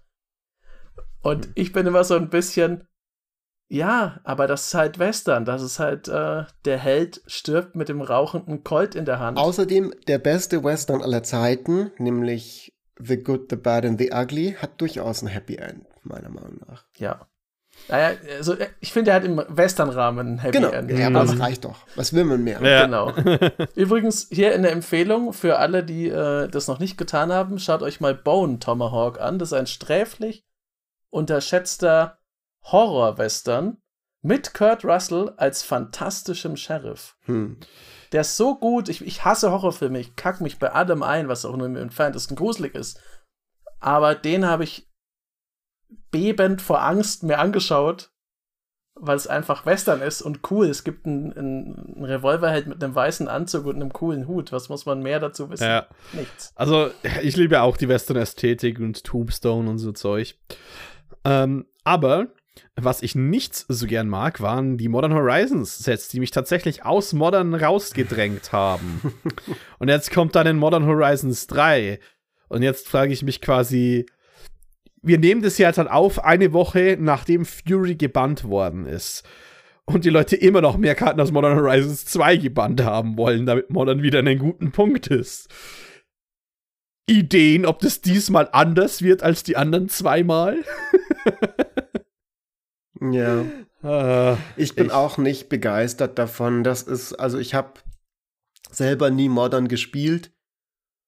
Und das sind so Sets, die halt einfach, die erzählen keine Geschichte. Das sind einfach ein Haufen Reprints. Das ist noch weniger interessant für mich als die Ravnica Reprint-Sache, äh, weil ähm, es noch uneinheitlicher ist. Ähm, wenn gute Reprints rauskommen dabei und ein paar Preise runtergehen, dann ist das schön. Es ist, glaube ich, nicht immer der Fall mittlerweile so teuer, wie das Produkt dann eben leider oft ist. Dementsprechend ähm, sollen sie machen, aber ich, also, ja, ist halt ein Modern Horizons. Mein Problem mit Modern Horizons ist so ein bisschen, dass da immer diese Karten rauskommen, die dann, die, die wirken so designt, also ist jetzt auch nicht so weit hergeholt, glaube ich, dass man die gezielt als Key Pieces für irgendwelche beliebten Strategien da reinsetzt. Das ist dann wie, ja, okay, du willst eine Infinite-Combo ähm, mit plus 1 plus 1 Marken und äh, Token-Creatures machen. Ja, da musst du nach Modern Horizons schauen und da gibt es dann diese eine Sache, die das macht. Oder du willst irgendwie was anderes machen. Meistens ist es auch nicht so, dass es die super spaßigen Strategien wären, zu denen man da äh, Schlüsselfiguren geliefert bekommt, sondern irgendwelche, die wirklich halsabschneiderisch sind. Und da ist dann immer irgendwas aus Modern Horizons drin. Und ja, da sind auch coole Karten drin. Ich habe mich sehr gefreut. Ja, ich meine, wenn jetzt Sarah coole neue kam, Legenden dabei sind, dann ist das auch nicht schlecht, das ja. stimmt. Ich will jetzt auch nicht das komplett. Aber, ähm, ja. Nee, ich bin auch nicht. Es ist, wie gesagt, ich, ich freue mich, wenn was Cooles drin ist. Ich, für mich ist es immer so eine komische, so eine Kombo-Mine, die Modern Horizons, also im zweifachen Sinn des Wortes Mine auch. Also zum einen sind sehr viele drin oft. Und dann ist es halt wirklich wie so eine Mine, weil man steigt drauf und das ist eigentlich immer blöd, für, also für mich zumindest. Ja. Ähm, ja, das ist so, das ist mein Ding. Nee. Modern Horizons, dem sehe ich nicht so entgegen. Passiert halt. Ich auch nicht. Und vor allem eine Sache, die halt, weil, weil es kommen da immer extrem viele legendäre Karten raus, die auch immer mal wieder cool sind. Also, aber, aber die sind ähnlich, weil die wollen ja gleichzeitig auch in Modern gespielt werden, dass die ja auch so unglaublich binär sind. Also ich sage mal, eine Karte wie ähm, Chatterfang, so, oh, ist doch ein cooler Eichhörnchen-Commander. Ich habe auch ein Chatterfang-Deck lang gehabt, aber 90, fast jedes andere Chatterfang-Deck, gegen das ich gespielt hat, hat Infinites mit des Plunderer drin. Diese dann reanimaten und dann ist das Spiel einfach vorbei. Und ähm, sehr viel dieser, oh, das ist doch ein cooler Commander für X, ist, ist sehr leicht eine Infinite-Maschine. Lonis, Yusri zieht einfach fünf Karten die Runde. Piro geht einmal in die Luft und macht allen sieben Schaden und weil das Ding Lifelink hat, bekommst du zwei Millionen Leben. Es geht also auch die, auch die Commander, die cool aussehen auf dem Blatt Papier, werden so schnell in irgendwelche Infinite- und Combo-Schienen reingedrängt, weil sie einfach so gebaut sind, weil es muss ja ein, es muss ja gleichzeitig auch ein unglaublich game-winnendes Reanimator-Piece sein für, für Modern gleichzeitig. Ich mache jetzt meine eine, eine spicy Prediction. Ich glaube, ich werde am Ende des Jahres 2024 sagen, dass es mir lieber gewesen wäre, noch ein Universes Beyond Beat gehabt zu haben als Modern Horizons 3. Nein, ja, gar nicht, kann weil ich glauben. Find, ja. Weil ich glaube, da sind inzwischen die cooleren Kartendesigns drin und die auch auf einem Power-Level angesiedelt sind, wo man einfach irgendwie nicht direkt sagt, okay, tot, weil du das jetzt nicht gecountert hast, sondern ja, guck mal, das Deck ist cool. Vielleicht hast du Bock, auch ein zweites Mal dagegen zu spielen und schmeißt mich nicht direkt raus. Ja. Also, für mich waren die Modern Horizons Set beide ein Netz negativ fürs Spiel. Ich weiß nicht, weswegen es diesmal anders sein sollte. Gut, warten wir mal ab und gucken weiter auf ein weiteres Universes Beyond Produkt und zwar Universes Beyond Assassin's Creed, also eine der uff, Computerspielereien mit, mit den meisten Teilen mittlerweile in der Geschichte von Games, oder? Assassin's Creed gibt es doch schon Ewigkeiten. Ja, ja. Ja, gibt es schon lange, hat auch wirklich viele Teile. Äh, Mirage kam letztens erst raus. Äh, sind, werden noch, es ist, im Grunde ist Assassin's Creed ist wie die Magic Spoiler Season. Wenn ein Teil erscheint, dann werden gleichzeitig zum Release werden schon irgendwie vier, fünf andere Dinge verraten über die Reihe. Ich, da ist viel los. Ich habe ja nie Assassin's Creed selber gespielt. Also ich habe keine Ahnung, wie es. Ich meine, ich weiß natürlich, wie das aussieht. Ähm, mein Eindruck ist, dass mittlerweile für jede einzelne historische Periode der Geschichte es ein Assassin's Creed gibt, genauso wie es ein Total War gibt für jede einzelne geschichtliche Periode. Und ich glaube, der Grund, warum ich mich mit Assassin's Creed nie anfreunden konnte, ist, ähm, dass der Main Character Dude, diese Assassin-Leute, immer gleich aussehen. Und ich glaube, das hat irgendwas damit zu tun, dass das irgendwie Zeitreisende sind oder dass, ja. dass die immer gibt oder irgendwie sowas. Auf jeden Fall, die haben immer diese Kapuze auf, die auch jeder wahrscheinlich schon mal gesehen hat, egal ob die jetzt bei Wikingern rumlaufen der oder im alten Ägypten oder sonst wo. Und mich hat das immer aufgeregt, weil ich, das ist so ein kleiner Pet-Peeve von mir, ähm, aus demselben Grund, warum mich Sorin Markov aus, aufregt weil, äh, oder generell Fantasy-Figuren, die extrem cool aussehende, aber einfach anatomisch entweder nicht sinnvolle oder unpraktische Rüstungen haben, die einfach nur badass aussehen, so. Und das ist halt auch so, hey, die haben halt diese Badass-Kapuze, weil es sind halt Assassins und so, voll geil und weißt du, so einfach, dass man, also es kommt offenbar niemand auf den Gedanken, dass du halt, wenn du bei den Wikingern mit so einer seltsamen Kapuze rumläufst und aussiehst wie so ein Storch, dich halt einfach vermutlich du dich extrem einfach alle Aufmerksamkeit auf dich lenkst und das ist doch da das Letzte, bisschen, was ein Assassine will. Da haben sie ja ein bisschen, sind sie zurückgerudert, weil das tatsächlich natürlich ein Ding war. Äh, bei den Wikingern kann man anders aussehen, äh, weil es, es, gibt ja in Assassin's Creed inzwischen diese Zweiteilung zwischen den richtigen Assassinen, die gibt es erst seit Assassin's Creed 1 quasi. Und diese ganz verrückten, aber jetzt relativ neuen Teile wie Wikinger und äh, Peloponnesischer Krieg und äh, Ptolemäisches Ägypten, da ist man eigentlich noch kein Assassine und deswegen sehen die Leute einfach aus, wie sie aussehen und haben aber halt ein Messer dabei. Ja. Äh, ja, ich verstehe das sonst auch. Ich, ich würde niemals als irgendwie äh, der Herr von Montferrat in eine Stadt gehen, wo ich schon weiß, dass da Assassinen sind und dann verstecken die sich immer unter so weiß gekleideten Mönchen. Ich würde einfach alle Mönche aus der Stadt werfen lassen. Und dann sieht es ganz schlecht aus für die Assassinen plötzlich, wenn da so eine weißgewanderte Figur auf dich zukommt. ja. Ich weiß, dass du es bist. Ja. Naja. Ja, Was ist das ähm, Magic-Produkt, das dahinter steckt? Genau, äh, das sind ein paar neue Booster, also es wird eigentlich als Booster released und die heißen Story Booster. Also, ähm, ja. wie das released wird, ist quasi, ich sag, äh, so wie ich es verstanden habe, hey, wenn deine Rare in dem Set Ezio Auditore ist, also aus Assassin's Creed 2, dann werden alle Karten eine Geschichte erzählen und das wären dann alles quasi Ez Karten, die zu Ezio Auditore irgendwo gehören. Das ist ein bisschen, ich glaube, es ist ein bisschen wie bei den Jumpstart-Sachen, wenn da yeah. drauf steht Pirates und aber da steht dann halt Ezio Auditore und dann wirst du da keine Karten kriegen, die aus der äh, Assassin's Creed Valhalla-Zeit sind. Genau. Sondern irgendwas, was halt dazu passt. Alle, äh, genau. Und äh, eine Sache, auf die ich mich halt freue, ist, äh, wenn sie dann Rodrigo Borgia bringen oder äh, Garnier irgendwas, dann so dann, okay, ich spiele Lightning Bolt auf den Papst. ja. Und ich sage euch jetzt schon, wenn ihr an meinem Tisch äh, gegen Rodrigo, Rodrigo Borgia äh, Das ist oh, wirklich. Habt ihr, also ihr habt auch mehrere von den Teilen dann auch gespielt oder woher wisst ihr immer diese ganzen Sachen? Ich, also ich habe so erst fasziniert, so dass ihr irgendwie so ich habe die ersten verschiedene zwei Franchises First-Hand Experience habt. Ähm, ja, aber äh, Assassin's Creed habe ich damals noch auf der, äh, in der Realschule gespielt. also das, das erste, das erste gespielt, mhm. dann das zweite habe ich aus Jochengründen dann nicht gespielt, weil man gegen, gegen die Borgia agiert und ich finde, die Borgia sind fantastisch. ähm, das sind im Grunde die Päpste, wie ich heute noch gern Päpst, also der Papst, so wie ich heute noch gern Päpste hätte. Und da muss man, so in dem Ezio-Umfeld kämpft man später auch noch gegen die Überbleibsel des Byzantinischen Reichs, da war es dann sowieso für mich vollkommen aus. Ähm, ja, und sonst gucke ich halt immer mal wieder rein. Ich, komme ja auch aus einem äh, Videospieljournalismusumfeld, das habe ich natürlich. Mm, ja, okay, Blick. du musst sowas ja auch wissen. Aber ja, mein persönliches Highlight der Serie ist ja Black Flag. Das ist so ein bisschen ähm, das ist der Piratenableger mit den Seeschlachten. Der ist aber auch bei sehr Obviously. vielen Leuten das persönliche Highlight.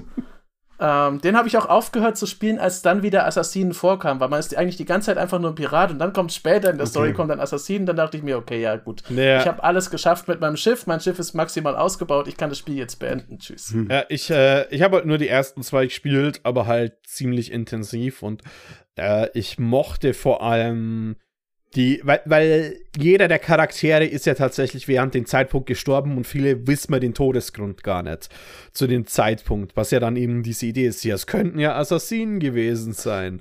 Äh, Bestätigt gibt es, glaube ich, äh, genau. zwei Opfer oder so ist es, ist es wirklich, also bestätigte Assassinenopfer in der echten Geschichte gibt es unglaublich wenige, also die sind weit davon entfernt von diesem mörderischen Super-Elite-Orden. Ja. Aber ich, ich weiß halt, dass ich dann eben über Garnier den Plus kommt, ne? Ganz ursprünglich. Jochen weiß mhm. das natürlich. Ähm, also das, ganz ursprünglich, das waren, das sind ja einfach diese, diese, ich glaube, das war, also heißt Haschisch-Esser oder so ähnlich. Das war so, so ein ja. Kult, so ein islamischer Kult ähm, vor irgendwie ganz langer Zeit. So um die Zeit rum, die wurden unter anderem von, ähm, glaube ich, einem der Söhne oder Enkel von Genghis Khan dann besiegt. Ähm, und die waren äh, in so im, im nahen Mittleren Osten unterwegs und haben quasi dann auch politische, also haben quasi im Grunde war das ein religiöser Kult und es waren so die ersten wirklichen Selbstmordattentäter der Geschichte der Menschheit, die das dann ist das Lustige, weil einfach so vollkommen mhm. high waren und einfach dann ohne Rücksicht ja. auf Verluste jemanden abgestochen haben. Das ist das eben, warum, weißt du, die Spiele zementieren ja diesen Ruf, dass man, dass die, das, dass die Assassinen so super krass sind und natürlich deswegen alles schaffen. In der Realität ist es einfach so, gegen den Irren kann man sich halt nicht schützen, weil dem ist ja auch egal, ob er stirbt. Mhm. Ja. Das, der läuft halt auf dich zu und sticht dich ab, da kannst du noch so viele Wachen haben, das ist ja vollkommen egal. Ähm, okay. Ja, das ist so ein.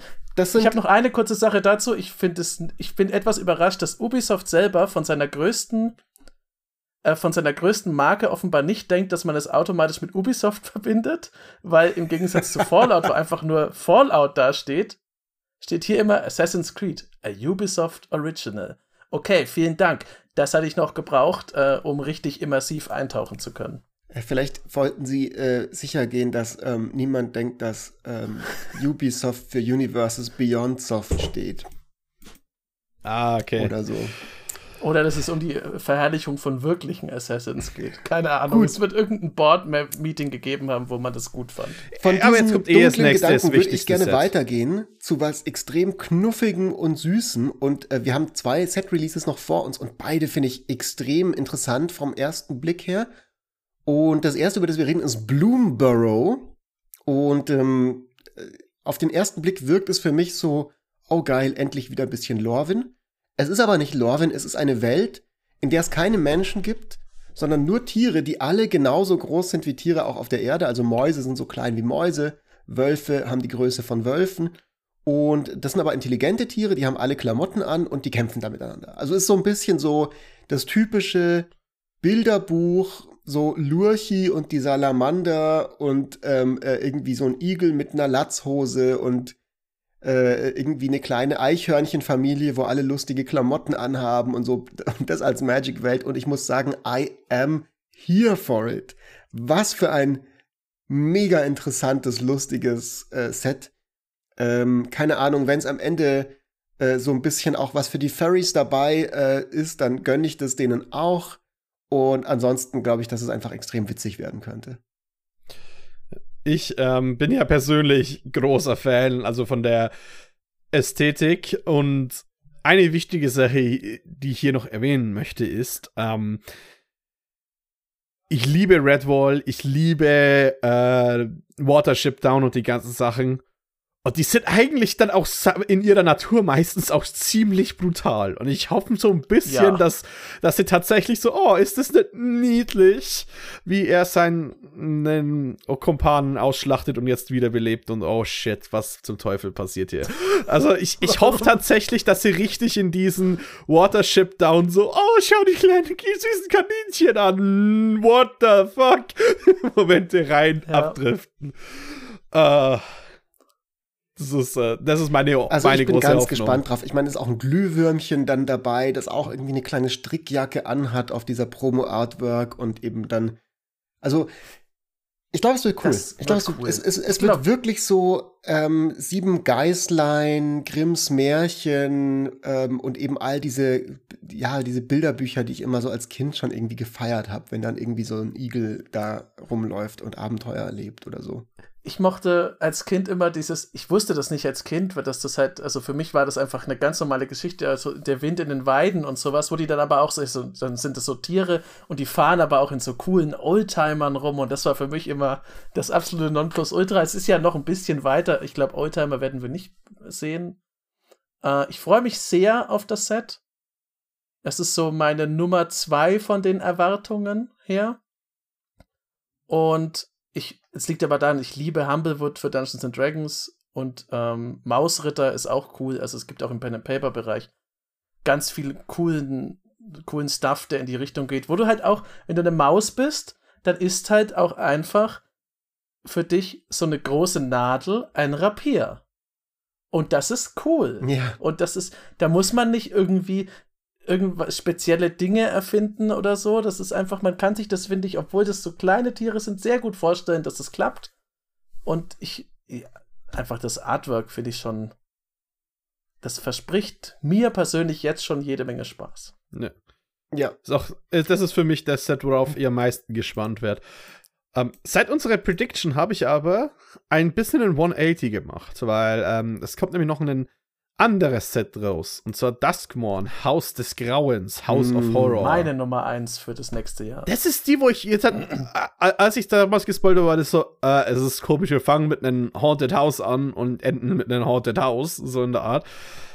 Ähm, es wird ein bisschen, es geht mehr in die Richtung, dass wir auf einer Plane sind, aber nur in einem Riesenhaus, das quasi so eine Art eigenen Kontinent fast darstellt oder eigenen äh, Ort wie Lorehold und äh, Ding, äh, wie heißt äh, Strixhaven in der Art. Und ich bin gespannt, weil es, äh, soll ja eines äh, der eher gruseligeren Karten sein. Es soll eine Art, ich sag mal, neuer Twist auf Innistrad sein, um nicht so offensichtlich zu sein. Und man alles spielt halt wirklich in diesem Haunted House. Und wenn man die Promomaterialien äh, anschaut, dann sind es, sieht man solche, überall solche Spiegeln, die einen 10.000 Monster-Versionen von einem selbst zeigen und unendliche Horror. ja. Aber das Wichtigste ist halt einfach, das Set hat einfach eine Motte drauf. Und Motten sind cool. Motten sind ästhetisch sehr coole Tiere. Und ich habe viele Hoffnungen, dass dieser Motten-Commander verdammt cool wird. ich bin auch gespannt auf das Set. Also so dieses ganze, dieser ganze Premise, dass die gesamte Plane ein riesiges, eine riesige Mansion ist ähm, und ein riesiges Haunted House. Finde ich nicht schlecht. Das macht mich neugierig. Also ich kann mir vorstellen, dass das cool ist. Auch so 70s to 80s Horror Movies ist ja die Ankündigung und eben Explizit soll es anders sein als Innistrad und Phyrexia. Finde ich sehr gut anders als Innistrad und Phyrexia ist Phyrexia. Finde ich gut, dass das dann auch ein anderer Charakter sein soll. Und dann bin ich durchaus gespannt. Also, ähm, da bin ich, also da bin ich voll am Start für Murder Mystery in so einem Mansion, viel mehr als bei diesem Clue-Zeug. Eine Sache, die ich noch kurz glaub, anmerken hm? wollte, ist, ähm, nur, nur wegen den Haus, sorry, dass ich dich gerade unterbreche. Äh, ich, ich denke auch, dass es ein Drei-Color-Set wird tatsächlich. Ich sage mal, dass die Menschen und die Monster und sonstiges, das, äh, das, ist, das wird meine Prediction dafür. Ich kann mir gut vorstellen, dass die alle dann sich in so Gruppen zusammentun und die Gruppenanführer sind dann quasi die drei Colors, die dann alle unter sich anführen. Und ich schätze mal, so wirst du durch das Haus das Haus erkunden, in Anführungszeichen. Entweder von Seite von Zombies und sonstiges. Du hast halt so Gruppen und die Gruppenlieder sind dann dreifarbig und so wird es, ho hoffe ich mal, aufgebaut. Das ist damit Fritz am Ende 2024 wieder zurückkommt. Drei Color Fritz schlägt dann wieder auf in all seiner Glorie. Ja, also, ich freue mich ja. auch sehr auf das Set. Vor allem dieses, also ich glaube, das wird starke Stranger Things Vibes haben mit diesem 70er, 80er Horror.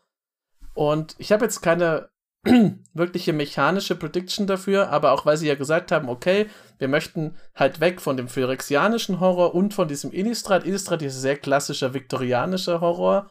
Der muss man ehrlich sagen, der zieht heute kaum noch, weil dafür sind wir einfach zu. Dafür prasselt zu viel auf uns ein, finde ich.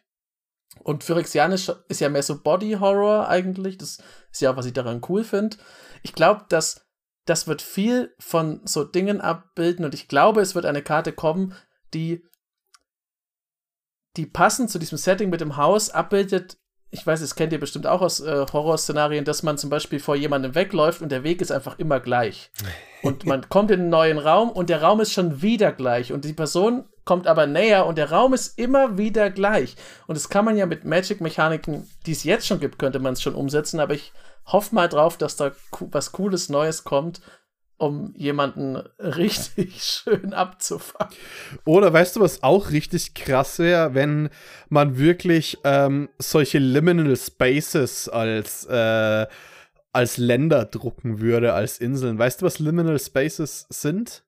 Mhm. Das sind diese. Das fände ich. Ja, genau, so Über Übergangsräume zwischen verschiedenen, ähm, äh, zwischen verschiedenen Gegenden quasi. Genau, und, aber, und es gibt einen ganzen ja. Horror-Thematik, die sich wirklich um diese Drawings with Liminal Spaces äh, drehen. Zum Beispiel solche Pools, die aber nie echt sein können. Ich tue mal kurz äh, in Off-Topic bei uns so ein Bild rein als Beispiel von. Das kommt einem so bekannt vor aber es existiert nicht in echt. Und, das und du weißt es aber auch, dass irgendwas nicht stimmt, in dem Moment, in dem du da bist. Genau. Und, und, und die äh, haben halt auch so eine gewisse Horror. Das fände ich eigentlich ziemlich, äh, ziemlich cool, wenn das auf Länder gedruckt werden, dass man halt wirklich solche Liminal Spaces hätte. Ich bin sehr gespannt, was sie aus dem Set machen. Ich finde generell, ich habe wieder das Gefühl, dass es wieder einfach nach einem interessanten Jahr aussieht. Ähm, und es ist jetzt, glaube ich, so das zweite oder dritte Jahr in Folge, wo ich mir denke, wenn ich mir die Produkte angucke, ja, Menschenskind, da kommt einiges Spannendes auf uns zu. Also es ist eine erfrischende Ästhetik. Ich, ich finde, also so die Hälfte des, also vor allem die neuen Magic wirklich Magic Releases, auf die bin ich gespannt. Also Dusk One, Bloomborough und, ähm, und das Western Set, Outlaws of Thunder Junction. Die restlichen Sachen, naja, hm, bin ich jetzt auch nicht irgendwie jetzt, ich rage jetzt nicht dagegen oder so, aber die interessieren mich jetzt einfach nicht so sehr im Vergleich. Ähm, aber diese drei Sets sind alles Sets, die wirklich für mich spannend aussehen. So, ich bin einfach froh, dass wir auf neuen Planes sind. Ich bin froh, dass wir auf neuen Planes sind, die auch originell und interessant wirken und ähm, dann lasse ich das gerne auf mich zukommen. Ja. Ich freue mich spielmechanisch. Zwar, ich freue mich sehr auf diese Sets. Ich finde die cool, weil ich finde Magic als eigenes Ding ist einfach, das gefällt mir einfach, das erfüllt mich immer mit Freude, die einzelnen Planes zu sehen und die Ideen, die dahinter stecken. Ich bin aber tatsächlich jetzt aus der Erfahrung von 2023, glaube ich fast, dass 2024 auch wieder die richtig coolen, wilden Designs oder sagen wir mal, die, die für Commander in so in, in eine längere, auf eine längere Zeit ähm, interessanten Mechaniken, die werden wahrscheinlich wieder in diesen Universes Beyond Precons, wie bei Doctor Who drin stecken. Ganz ehrlich, Doctor Who war mein absolutes Highlight letztes Jahr, was das angeht. Das ist, da kann man so viel rausziehen und wird man auch noch so viel rausziehen können. Da freue ich mich mega drauf. Auch wenn ich immer dafür bin, eigene IPs zu haben, aber da toben sie sich halt aus und ich finde das witzig. Ich hoffe halt. Also ich denke auch, ähm, ich freue mich voll auf Bloomberrow. Ich bin super gespannt aufs letzte Set. Ich denke, Carl of Manor wird cooler, als man denkt. Ich habe nur Angst wegen den Modern Horizons 3. Weil es ist so ein zentralisierendes Set gewesen in der Vergangenheit. Es ist so ein extrem Power Creep pushendes Set gewesen und mittlerweile kenne ich viele Leute, die halt über lange Zeit gebrannt worden sind von Modern Horizons 2, wo, hey, ich baue mein cooles Eichhörnchen Chatterfang Deck und das wird dann geupgradet und dann geht's in die Infinite-Schiene und die haben keine Lust mehr und das wird auseinandergeworfen. Das ist mir, das ist viel zu oft passiert in Modern Horizons 2 und ich hoffe einfach, dass es diesmal nicht der, der gleiche Song and Dance ist. Deswegen bin ich da dann ein bisschen skeptisch. Aber egal was passiert, 2024 wird ein sehr wichtiges Jahr für den Commander Kompass noch. Und jetzt nicht nur, weil Fritz äh, auf sein Sabbatical geht, mal, womit, äh, auf, auf Indefinite Time. Ähm, aber es gibt noch ein großes Announcement hier, was äh, vielleicht nicht so viele Leute wussten.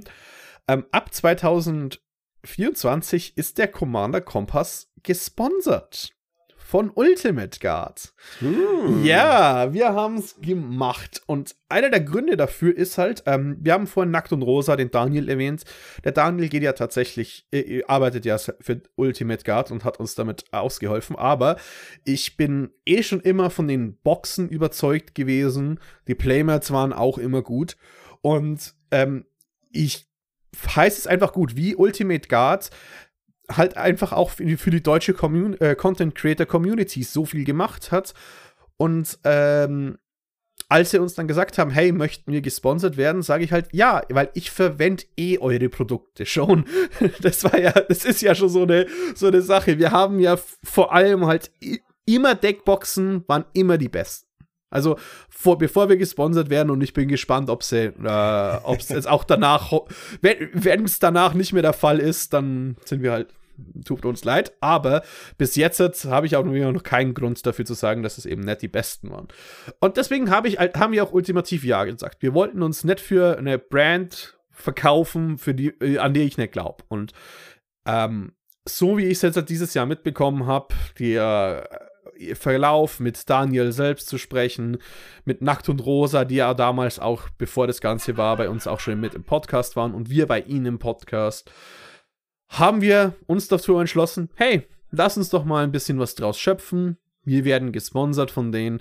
Das hilft uns auch äh, tatsächlich dann, sagen wir mal, mehr fokussiert zu sein, auch ein bisschen mehr auf unsere Folgen zu schauen und vielleicht auch ein bisschen die Folgen cooler zu machen, ein paar mehr Editing-Tricks. Vor allem möchte ich jetzt auch in dem, ins Video-Editing mit permanent einsteigen. Und deswegen noch eine andere kleine Announcement, die leider so ein kleines Nebenbei ist. Äh, die Folgen werden deswegen von Samstag auf Sonntag verschoben, damit halt ich und ähm, Matthias einen Tag mehr Zeit haben, dann dafür das auch besser zu machen. Ja. Und es wird nicht in, es, es wird hier keine Teleshopping-Show werden. Ähm, ja. Auch deshalb haben wir uns Ultimate Guard entschieden, weil wir uns da äh, einig waren, wie wir vorankommen können zusammen. Das heißt, natürlich werden wir uns äh, auch mal neue Produkte anschauen. Es wird Erwähnungen geben, mhm. logischerweise. Wir werden vielleicht an dem einen oder anderen Boulder riechen, weil der einfach fantastisch nach äh, Büchern riecht. Ja. Hashtag an Bouldern riechen ist spitze. oh, ähm, oh, Gott. Aber Sehr gut. ja, genau. Es wird jetzt hier, es wird sich nicht im Hintergrund äh, hier bei mir plötzlich auf so einer Stange irgendwas drehen und glitzern. Ähm, ja, nee. es, äh, ihr bekommt den Commander Kompass, aber hoffentlich durch die Unterstützung von unserem Sponsor dann eben ja. noch ein bisschen flashier, cooler und besser. Ich bin ja. super gespannt, wie das wird. Ich ähm, fand es total schön. Wir haben da jetzt, jetzt schon, schon ein bisschen länger in der Mache. Das war ja auch schon so vor ich in die Pause gegangen bin, in die Sommerpause, dass Daniel äh, das erste Mal auf uns zugekommen ist, beziehungsweise Ultimate Guard. Und ähm, das ist ja irgendwie auch cool zu sehen, dass man als Content Creator mit seiner Arbeit eben auch gewertschätzt wird. Also, dass auch eben nicht nur die Resonanz aus der Community bekommt, sondern eben auch von anderen Leuten, die da Potenzial drin sehen und, und, und Lust haben, da irgendwie zusammenzuarbeiten. Und bin ähm, guter Dinge, dass das einfach nur positiv sein wird für den Commander Kompass. Äh, jeder, der uns kennt, weiß, dass wir in der Vergangenheit ja auch schon punktuell ähm, von Wizards zum Beispiel äh, Unterstützung erhalten haben. Das hat uns nie in irgendeiner Art und Weise redaktionell beeinflusst. Äh, Glaube ich, kann auch jeder hören, kann jeder nachvollziehen, äh, der uns äh, unsere Folgen sich bisher immer so angehört hat. Ähm, davon ist äh, auszugehen, dass sich da auch überhaupt nichts dann ändern wird. Und ähm, ja, am Ende des Tages, wir haben es ja vorhin gesagt, das ist alles einfach eine, eine, eine, eine Passion, ein Passion-Ding, ein Passion-Project. Und das gilt nicht nur für uns drei, die vor dem Mikrofon stehen, das gilt genauso für alle anderen Leute. Und äh, da jetzt die Möglichkeit zu haben, so ein bisschen irgendwie mal diese Zeit, die an, an Editing da reinfließt, sag ich mal, zu wertzuschätzen und nicht einfach nur mit einem feuchten Händedruck, wie wir das bisher bei uns gegenseitig hauptsächlich gemacht haben, sondern eben auch mit irgendwas, wovon man sich vielleicht mal ein Boosterpäckchen kaufen kann oder so, dann ist das auch nicht schlecht. Und ich glaube, dass es vor allem dazu führen wird, dass der Podcast einfach weiterhin so zuverlässig äh, erscheinen wird, wie man es von ihm gewöhnt ist. Mit ihm den Unterschied, dass es jetzt auf den Sonntag rutscht, statt auf den Samstag. Aber Sonntag ist ja auch ein sehr guter Tag, um sich Podcasts anzuhören. Und ich werde auf jeden Fall sehr gerne immer wieder reinhören. Und ich freue mich auf richtig, richtig, richtig auf das, was ihr so macht. Und ich freue mich auch äh, vor allem dann eben, ja, zu sehen, äh, wie es weitergeht, ähm, ob ihr als Host äh, Trio, Duo noch jemanden an Bord holt oder wie auch immer. Bin ganz gespannt, was da das neue Jahr so bringen wird. Genau, der Aufruf steht noch, wenn ihr Bock habt. Also wir werden natürlich auch unsere Augen und Ohren offen halten, aber wenn ihr sagt, hey, das ist jetzt mein Einstieg in die Magic Podcast Szene. Dann könnt ihr uns einfach über. Ihr findet alle Links immer unter dem Video oder unter dem Podcast, könnt ihr uns auf allen möglichen Kanälen erreichen und am besten einfach ein kleines Video dazu packen. Denn reden solltet ihr schon gerne und kein Problem damit haben, dass man euch auch sieht. Ja. Und dann kann da was draus werden. Wir werden natürlich auch weiter versuchen, coole Gäste zu haben, ab und zu mal Fritz, wie gesagt. Und ich freue mich auf 2024. Ich bin zwar traurig, dass du jetzt erstmal äh, ins Exil gehst, Fritz, aber ich versuche ja immer, mir Hoffnung zu bewahren, denn wir wissen seit Herr der Ringe, dass Hoffnung am wichtigsten ja. ist im Kampf gegen die Dunkelheit. Und wir wissen auch, Deswegen. es gibt nicht viele Karten, aber es gibt ein paar Karten, die ähm, Karten aus dem Exil zurückholen. Also never say never. Äh, und wichtig ist auch noch, ähm, auch wenn wir jetzt wahrscheinlich in die Winterpause kurz gehen, ein paar Wochen, ähm, oder vielleicht noch eine Folge nächste Woche aufnehmen und dann in die Winterpause. Bin ich mir gerade nicht ganz sicher. Schauen wir mal. Wie gesagt, Ge der Chaosfaktor ist immer noch da. Ich bin erst sicher, dass Fritz weg ist, wenn er auch nicht auftaucht. ja, also wie gesagt, die Leute erstmal, ach, eine Sache vielleicht noch ganz zum Schluss. Äh, ich habe mich sehr gefreut, auf YouTube zu gucken unter den, äh, unter unserer letzten Folge bei den Kommentaren, wo schon einige Leute einfach dann ja ganz liebe Sachen geschrieben haben und äh, auch gesagt haben, so sie, sie, sie hören schon so ein bisschen durch, dass sie es noch nicht so ganz glauben, dass ich nicht doch irgendwann wieder da sein werde. Ich habe nach wie vor extrem Lust drauf. Es gilt genau das, was ich letztes Mal gesagt habe, dass ich wieder so kurz davor bin, jedes Mal, wenn ich mit euch aufnehme, zu sagen, so, ah, komm, egal, ich, ich, ich, ich bleib nicht weg. Aber ich werde es erstmal durchziehen, habe ich mir einfach vorgenommen. Äh, ich ich brauche einfach jetzt so ein bisschen auch den, den Raum, die Luft mal so zu gucken, ja, wo, wo stehe ich gerade nach dieser Commander Kompass Phase, die ja wirklich auch prägend in gewisser Hinsicht war und ganz viele Dinge in die Wege geleitet hat. Und ähm, alles, was dann kommt, kommt danach. Und es wird auf jeden Fall sehr, sehr gut werden das nächste Jahr, sowohl für den Commander Kompass als auch hoffentlich auch für euch, als auch hoffentlich für mich.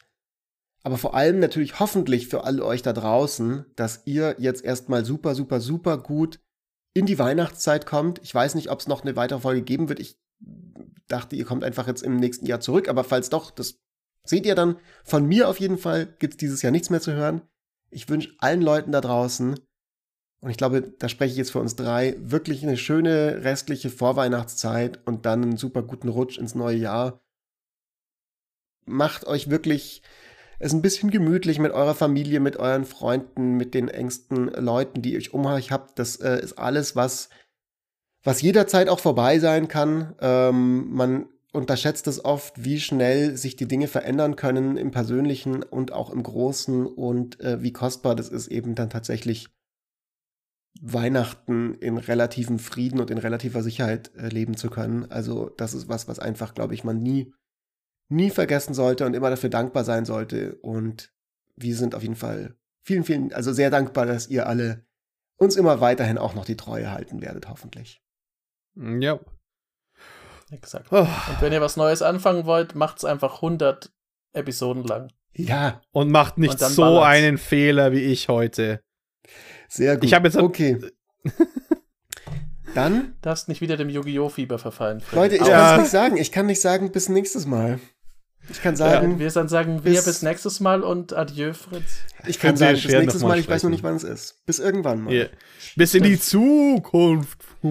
Uh, ich werde euch muss, vermissen. Äh, Matthias, bitte das, bitte das Tadesgeräusch einfügen, wenn du es finden kannst. Wir werden dich auch vermissen, Fritz. Und ich glaube, unsere Zuhörer und Zuschauer auch. Aber Du bist ja nicht komplett äh, auf Neuphyrexia, sondern nur irgendwo anders. Ja, und ich glaube, wenn, wenn es zum Beispiel mal, also ich habe jetzt gesehen, ähm, es gibt äh, irgendwie in, in, Holland oder so Command Fire Feste, wo man als Creator, also da können wir uns ja nochmal Gedanken machen, ob wir dann ja. bei sowas zum Beispiel oder bei der und Command von Fürth wieder in der alten Besetzung auftauchen.